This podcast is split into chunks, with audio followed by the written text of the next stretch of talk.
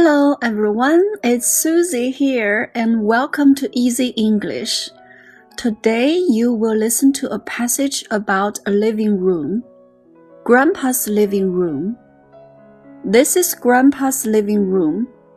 It's small, but it's nice and cozy. The wall is blue and there are pictures on it. There is a sofa in the middle and in front of it is a coffee table. Grandpa likes sitting on the sofa to have a cup of tea. The TV is also on the wall, and above it are some shelves. There is a rug in the corner, and it's for Ruth, Grandpa's pet dog. He sleeps on the rug every night. The end. 好了，小朋友们，下面学习 words and expressions。第一个单词 middle，middle，中间，中央；in the middle，在中间；in the middle of，在什么的中间；there is a sofa in the middle，也可以说 there is a sofa in the middle of the living room。in front of 在什么前面？There is a sofa in the middle, and in front of it is a coffee table. 在中间有个沙发，在它的前面呢是一个茶几 （coffee table）。大家注意，in front of it is a coffee table 是一个倒装句，它等同于 a coffee table is in front of it。 茶几在它的前面。大家注意，有时为了强调，我们呢会用倒装句。生活中倒装句呢很常见，比如说，Here comes the bus。公共汽车来了。Here is my book。这是我的书。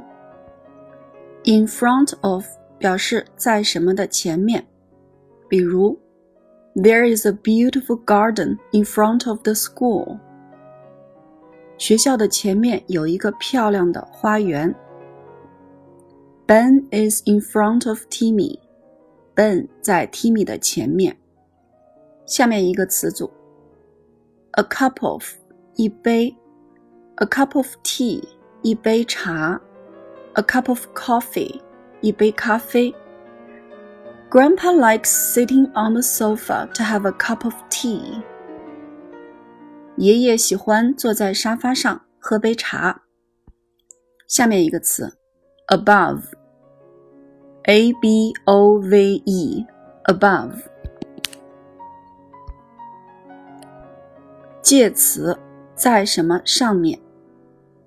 再来看一个单词，shelf，s h e l f。 shelf 名词，隔板、架子。shelf 变复数的时候，f 变成 v，末尾加 es，读成 shelves。The TV is also on the wall, and above it are some shelves. 电视机也在墙上，它的上面呢是一些隔板。注意这里的倒装句，above it are some shelves。 在它的上面呢是一些隔板。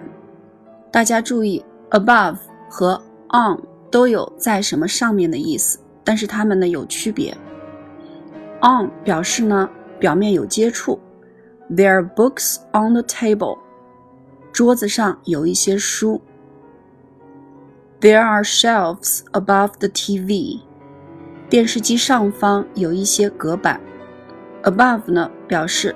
它们的表面不接触，而且 above 呢表示的上方不一定是垂直的上方。再来听一遍例句：The TV is also on the wall, and above it are some shelves. 下面一个单词 rug，r-u-g，rug，地毯，专门指呢是一块的那种小块地毯。如果地面全铺的是地毯，那么这个时候呢，不能称作 rug，而是 carpet。接下来一个词 corner，c o r n e r，corner 角落、在角落里，in the corner，或者 at the corner。pet，p-e-t，pet，宠物，pet dog，宠物狗。There is a rug in the corner, and it's for Ruth, Grandpa's pet dog. He sleeps on the rug every night. 好了，小朋友们，今天的短文就学到这里了。That's all for today. Thank you for listening.